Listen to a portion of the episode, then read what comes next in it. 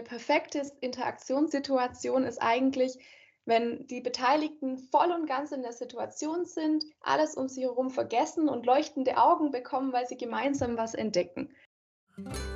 Frühe Bildung zum Mithören. Frühe Bildung ist eine Entdeckungsreise, mal laut, mal leise. Spielen und staunen und reden, reden, reden. Reden, reden, reden, das tun wir immer noch sehr gerne. Herzlich willkommen zu unserer Podcast-Folge. Hier sind Andrea Fäh und Johanna Quiring vom Zentrum Frühe Bildung der Pädagogischen Hochschule St. Gallen. Schön hörst du mit. Heute geht es ums Thema Interaktion. Was ist eine gute Interaktionsqualität und wie kann diese in frühpädagogischen Bildungseinrichtungen sichergestellt werden? Diese Fragestellung wollen wir in zwei Folgen vertiefen und haben dazu eine Expertin befragt. Wir haben sie schon gehört, gleich am Anfang. Es ist Dr. Yvonne Reying. Sie ist wissenschaftliche Mitarbeiterin an der Uni Konstanz und der PH Thurgau und sie hat eine Online-Weiterbildung zu Interaktionsqualität entwickelt. Interaktionsqualität ist ja auch ein sehr fachliches Wort. Wir wollen uns dem heute annähern, indem wir zuerst das Wort Interaktion etwas beleuchten?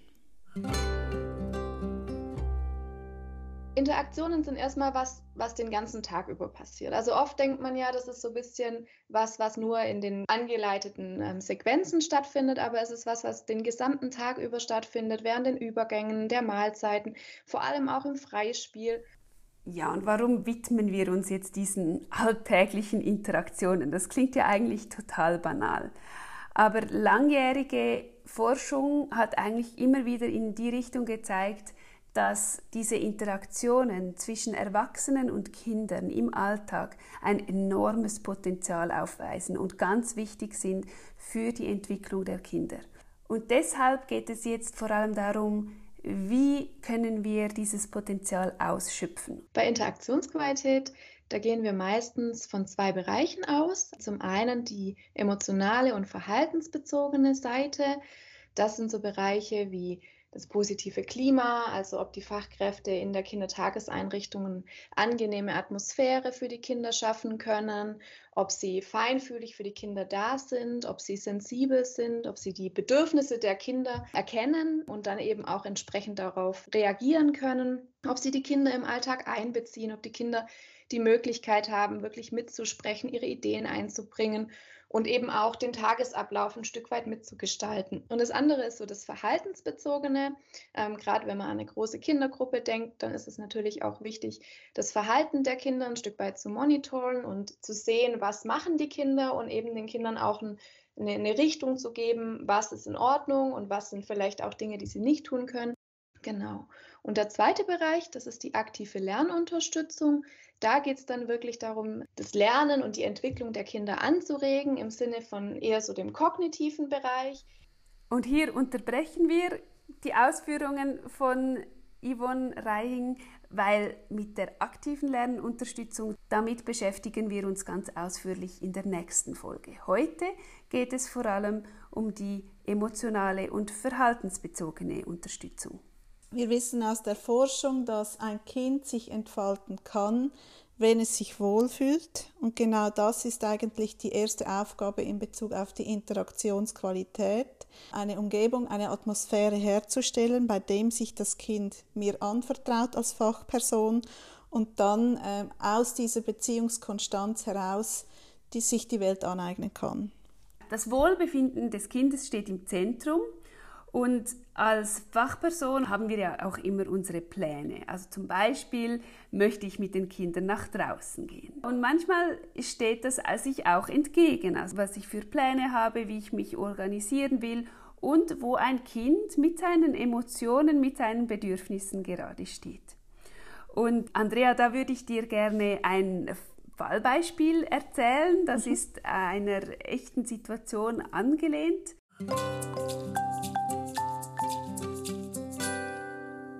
Stell dir vor, es ist ein ganz normaler Kita-Morgen. Sanja wird von ihrer Mutter in die Kita gebracht. Sie ist noch nicht lange in der Kita und hat noch etwas Mühe mit der Eingewöhnung. Und es ist auch nicht ganz leicht, sie jeweils zu trösten, weil sie auch noch nicht so gut Deutsch versteht. Auch heute verabschiedet sich die Mutter ganz liebevoll von ihr und Sanja ist aber noch lange weinerlich und nach dem Frühstück würde man gerne einen Spaziergang machen mit allen Kindern draußen. Das ist so Routine.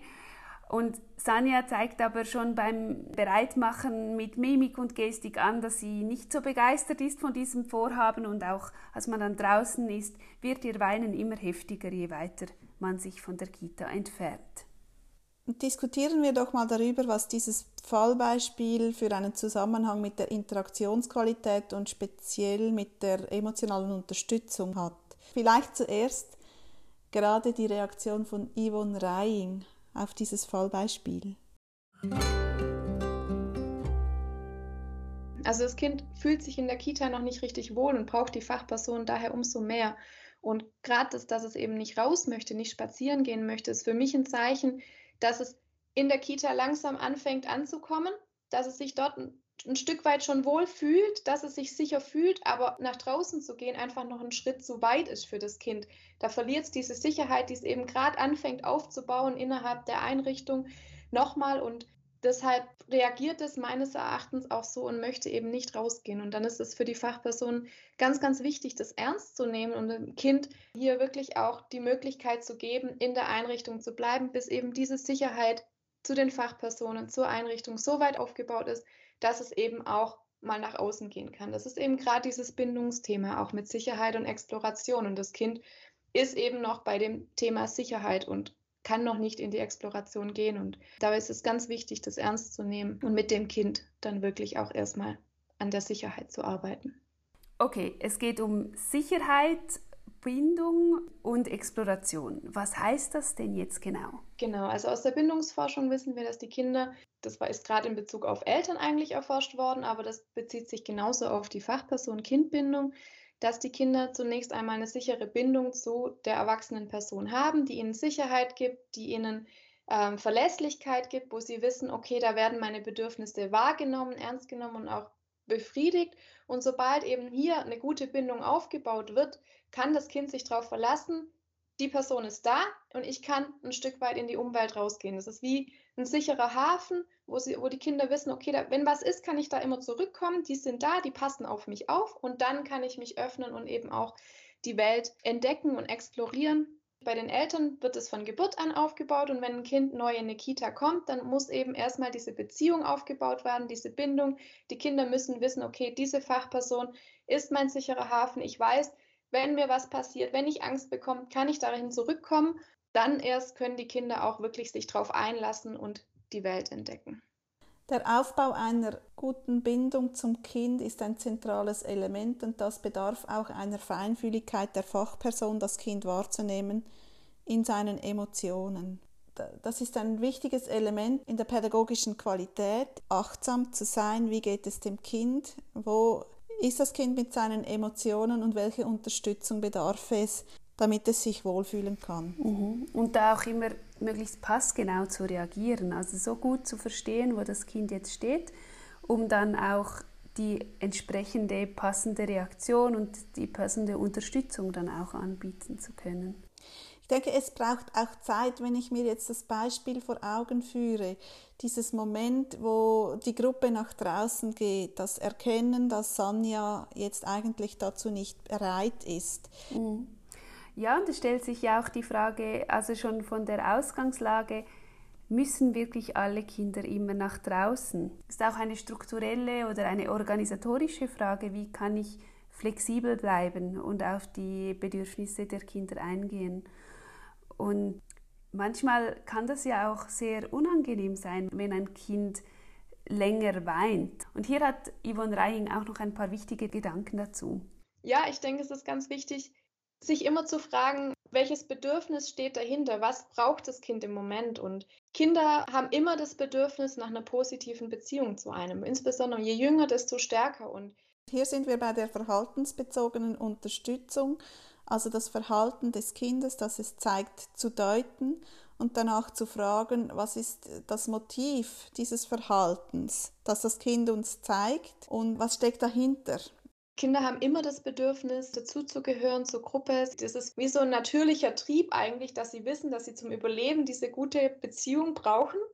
Und deswegen eigentlich auch immer alles daran setzen, dass das so funktioniert. Und wenn die Kinder ein Verhalten zeigen, das für uns vielleicht irritierend ist, das für uns vielleicht im ersten Moment nicht das zeigt, dass sie eine positive Beziehung zu uns wollen, dann steckt da immer irgendeine Not dahinter, dann steckt da immer ein Bedürfnis dahinter, das wir erstmal bedienen müssen, damit diese Beziehung aufgebaut werden kann. Es braucht unsere Unterstützung, um dem Kind das zu ermöglichen, wieder in eine gute Beziehung zu kommen oder wieder in der Lage zu sein, sich angemessen zu verhalten. Genau, und das ist ja auch etwas, das wir wissen. Gerade kleine Kinder verfügen ja nicht über dieses Verhaltensrepertoire, das wir als erwachsene Personen verfügen. Also es geht auch darum, den Kindern Verhaltensmöglichkeiten aufzuzeigen, damit sie diese für sich erfahren können und dann auch aufnehmen.